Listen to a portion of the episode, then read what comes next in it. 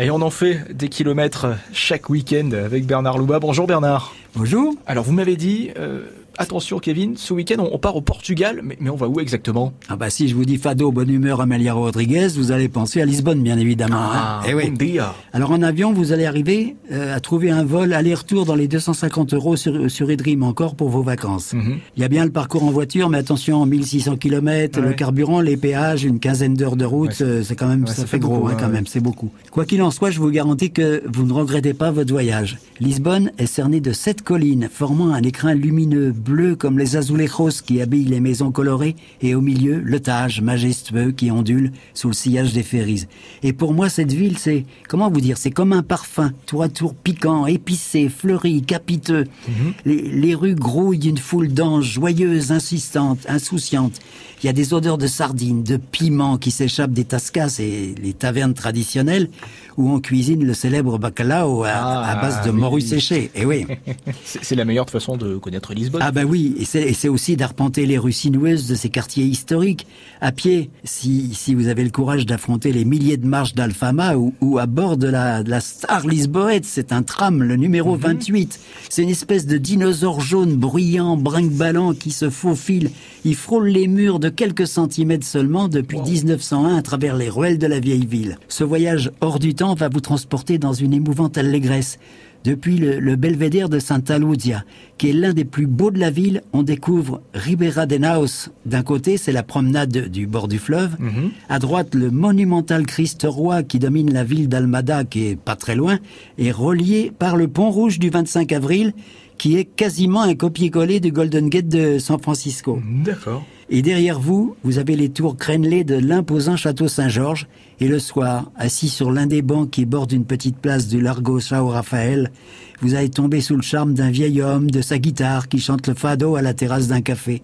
Il ne demande pas d'argent, il chante pour faire plaisir et pour se faire plaisir. C'est extraordinaire. Vous m'avez Voilà. donné envie d'aller à Lisbonne Ah ouais, dès ça, ce week-end. Et oui, parce que ici, le quotidien, il est jamais routinier. Il est basé sur le respect des traditions et une formidable gentillesse, une empathie mise en avant par les petites conversations qu'on échange avec le, le premier inconnu. Les, les Lisboètes adorent leur kiosque, par exemple, qu'ils fréquentent du petit déjeuner au dîner. Il y a une cinquantaine de ces kiosques qui sont répartis dans la ville au coin des places, des miraduros, des miradors. Et ils sont rouges, noirs, verts, jaunes, gris. Ils affichent leur grignotage. Certains proposent des hot dogs, d'autres des pâtisseries, des jus de fruits frais, un excellent café un peu partout. Vous êtes là, sur ce mirador. Vous vous installez au soleil pour lire un, un journal. Et puis le voisin lit le journal aussi. Il, bavarde, il se met à bavarder avec vous. Vous devenez presque un, un copain, un ami. et, et voilà. Et après, vous poursuivez votre escalade urbaine. Alors vous allez monter du port par la rue do Alecrim. Vous arrivez à la jolie place Louis, Louis de Camões. Et là, vous allez tourner à droite vers le quartier du Chiado. Vous demandez tout ça, on vous indique qu'ils connaissent tout et, et au contraire, ils adorent rendre service. Vous allez prendre l'apéro rue, Ouais. à la terrasse de A Brasileira. C'est un bistrot mythique, art déco. C'est le lieu le plus symbolique de la ville, fréquenté par des artistes et des écrivains depuis 1905. C'est l'un des spots préférés de Fernando Pessoa, qui était le plus grand poète Oui. euh, portugais, dont la statue de bronze est attablée là, juste à côté de vous. Alors c'est très marrant parce qu'on s'installe et on voit, le, on est en train de parler à une statue, quoi. C'est assez rigolo. Ah ouais, c'est particulier. Et si vous aimez les, les cigares, bah, vous pouvez acheter, avant de vous installer à la terrasse, un Cohiba cubain, parce que là-bas on a le droit, on en a, à la Casa Havanesa, c'est juste à côté du bar. C'est pas belle la vie, Ah hein oui, je vous suis Bernard. Alors, c'est l'heure du déjeuner. Où on va aller? Une adresse. Le Bairro dos Alvarez, à Villiers. Une brasserie branchée au 18 rue de Nova Trinidad, là. Notez, prenez des notes. Il y a deux immenses salles sous verrières avec mezzanine, une architecture de verre et d'acier. Quant à la déco, c'est complètement dingue. On, on- on entre à droite, il y a tout un mur de mosaïques représentant de la charcuterie et des cochons partout. Euh, je parle de cuisine, hein, bien entendu. Au, au plafond, on a suspendu des légumes. En face de l'entrée, il y a une cuisine ouverte cernée par des dizaines de jambons crus, des vrais ceux-là.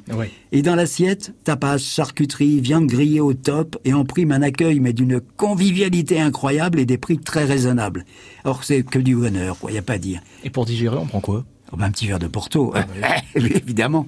Alors là, écoutez-moi, Kevin, on se trouve à Santa Giusta, le seul ascenseur entièrement vertical de Lisbonne. C'est pas loin de l'endroit où on a pris l'apéro tout à l'heure. Et là, vous avez une structure euh, métallique de 45 mètres qui date du siècle dernier, qui a été conçu par un Français, Raoul Meignier du Ponsard, et qui fait penser aux réalisations de Gustave Eiffel. Mhm. Alors au, palais, au palier supérieur, il y a un belvédère et un petit café.